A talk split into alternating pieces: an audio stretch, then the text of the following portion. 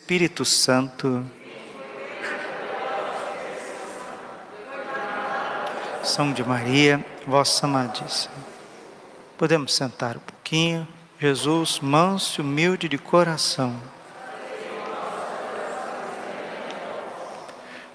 João 6,51 Eu sou o pão vivo descido do céu. Quem comer deste pão viverá eternamente e o pão que eu hei de dar é a minha carne para a vida do mundo. Alguém pode perguntar: qual é o segredo da santidade? O segredo da santidade está em receber o corpo e o sangue de Cristo em estado de graça e sempre com um desejo muito profundo de estar unido a Deus através da santa comunhão. A palavra Eucaristia, Eucharistén, em grego, significa isso, ação de graças. Um dia perguntaram para São João Maria Vianney o que era necessário para ser santo. Ele respondeu com duas palavras: a graça e a cruz. A graça, ela está sempre pronta para nós. Mateus 26, 41 vigiai e orai, o Espírito está pronto, a graça está pronta. Deus é sempre pronto, sempre rápido a iluminar a nossa inteligência, a fortalecer a nossa vontade, a dar esperança para o nosso coração. A graça está pronta, o espírito está pronto, mas a carne, a natureza humana, ela é fraca, ela é frágil, ela é falha. Então é necessário a graça de Deus, o favor de Deus, a iniciativa de Deus em tudo. Romanos capítulo 5, versículo 20. Aonde abundou o pecado, superabundou a graça. A graça de Deus é superabundante. A graça, a graça, a graça de Deus, ela é transformante.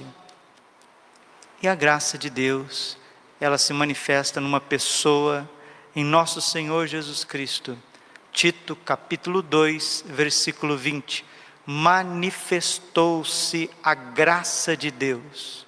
Jesus Cristo em pessoa, Ele é todo o presente de Deus, Ele é toda a bondade de Deus para a humanidade. E para recebermos a graça de Deus, nós precisamos querer precisamos abrir os nossos corações. Apocalipse capítulo 3, versículo 20. Eis que estou à porta e bato. Se ouvires a minha voz, entrarei e cearei contigo, e tu comigo. E ao, vencedor eu darei a sentar comigo no trono do meu Deus. A maior desgraça que existe na humanidade o maior mal que existe na, fa na face da terra. Já dizia o Papa Bento XVI, e também antes dele, o Papa Bento XV. É a ignorância religiosa. A ignorância religiosa. Ignorância religiosa. A ignorância religiosa é a maior desgraça que pode acontecer ao indivíduo, à família, à sociedade e à igreja. As pessoas parece que não têm inteligência, parece que não têm bom senso. Deus não tem como falar com cachorros, com gatos, com tartarugas, com macacos, com águias. São animais irracionais. Agora o ser, o ser humano não. O ser humano, ele é dotado da imagem e semelhança de Deus. Se a gente pega um sorvete e um pedacinho de esterco e fala qual que é de comer, você sabe, você sabe qual que é de comer. Se é um pedaço de carne, um pedacinho de esterco, você sabe, você tem racionalidade. Se eu pego uma nota de dois reais e uma nota de cem reais, coloco na sua frente e pergunto qual que você quer. Ah, pode ser até um menininho de seis anos, sete anos, pega de cem reais. A gente não é bobo, não. Nós sabemos as coisas boas, materiais, circunstanciais que a gente precisa. Mas parece que na hora que Deus quer nos educar, estou falando da humanidade, viu? Não estou falando de você que está sentado aqui, não. Estou falando da humanidade inteira. Parece que quando Deus quer falar conosco, quer dar catequese para nós, quer iluminar o nosso coração, fica aquela lentidão, aquela coisa. Né? Tem três espécies de seres humanos. Os primeiros, aqueles que desconhecem totalmente Jesus Cristo, desconhecem. São coitadinhos que estão vivendo na ignorância. Atos dos Apóstolos, capítulo 17, versículo 30. Deus, não levando em conta o tempo da ignorância, convida todos os homens, todos os tempos e lugares, à conversão e à penitência. Deus não leva em conta o tempo da ignorância. Apocalipse capítulo 3, versículo 16. Oxalá fosses frio ou quente, mas como és morno, estou para vomitar da minha boca. Então, a segunda espécie de pessoas são aqueles que acham que têm catequese, acham que são católicos, mas ainda estão muito distantes do básico do catolicismo. E há uma terceira espécie de pessoas que, graças a Deus, foram iluminadas pela catequese e têm ainda uma grande sede de Deus, ainda continuam querendo aprender as coisas de Deus e se esforçam e estão abertos. Então, meus filhos, o que Deus quer dar para nós nestes tempos, nesses tempos finais, Ele quer dar para nós a Sua graça, que quer transformar o nosso coração, todos os sentidos, e quer dar para nós a cruz. Hoje eu estava meditando o Diário da Confiança, Monsenhor Ascânio Brandão página 111, largura, comprimento e altura da cruz, porque a graça sempre é acompanhada pela cruz. A graça é o remédio, a cruz é a seringa, né? Tá todo mundo querendo tomar vacina, né? Vacina. Mas a vacina tem uma picadinha, né? Tem uma picadinha.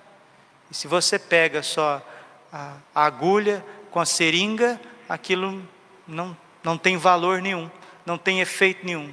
E se você tem só o remédio, se você ingere o remédio via oral, muitas vezes para uma vacina isso não funciona. Então é preciso o remédio e a seringa. Assim também é na vida espiritual. Nós precisamos do remédio e ele está sempre pronto. É a graça de Deus. Mas como que vai ser aplicada a graça de Deus? A salvação de Deus, a transformação de Deus, vai ser aplicada através da seringa, que é a cruz. A piedosa autora dos avisos espirituais escreve no seu livro das Consolações que devemos aceitar a cruz de nosso Senhor, a cruz que Ele nos envia, sem a diminuir em largura, nem em comprimento ou em altura tal como a recebemos, devemos levá-la até o Calvário, como fez nosso Senhor, o Divino Redentor. Aceitai vossa cruz na sua largura, que abraça todas as coisas e circunstâncias capazes de vos fazer sofrer.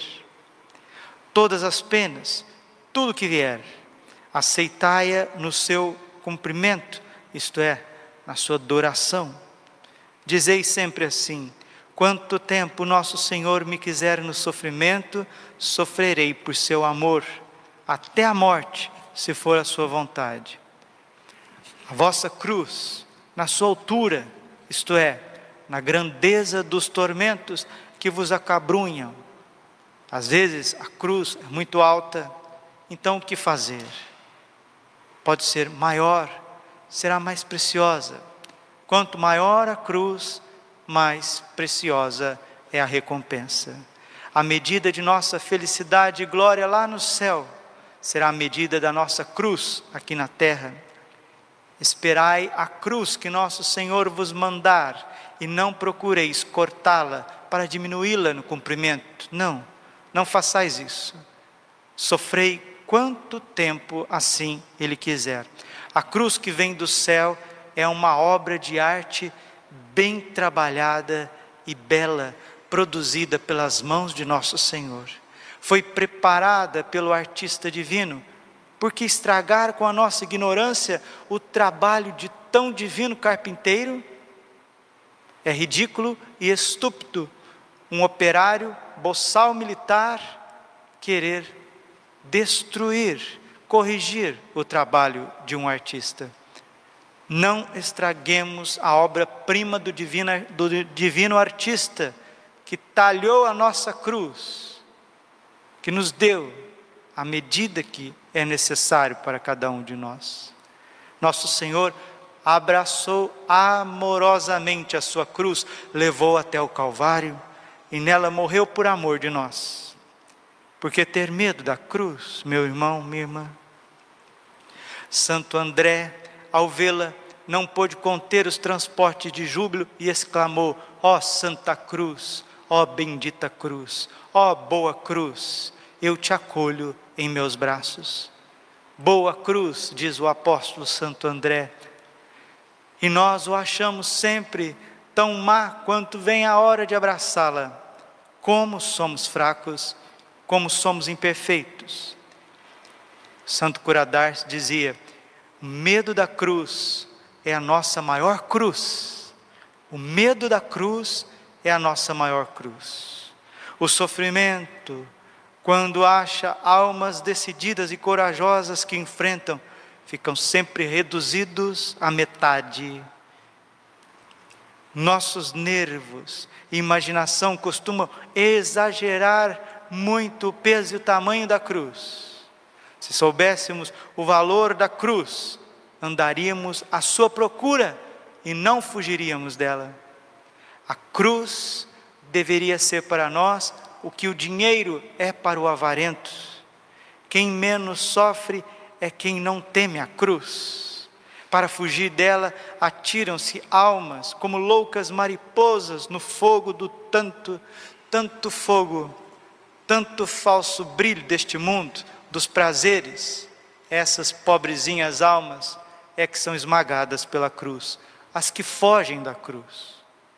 Nosso Senhor, a cruz de Nosso Senhor é pesada, mas temos quem nos ajude a carregá-la ele mesmo, nosso Senhor Jesus Cristo, transformou em sirineu de misericórdia para toda a humanidade.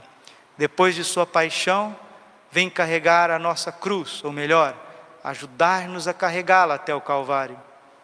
E não quereis carregar com vosso Pai Celeste a cruz que Ele vos oferece com tanto amor e para o vosso bem, ajudando-vos ainda a carregá-la como divino sirineu de misericórdia, por que tanto medo da cruz? Santo Curadars, o que é preciso para ser santo? A graça e a cruz. Se nós acolhemos tudo que Deus enviar na sua providência e sabemos oferecer, seremos santos. Se continuarmos achando que não é conosco, e nesta ignorância invencível de um coração orgulhoso, insensível, que começa na infância, na infância.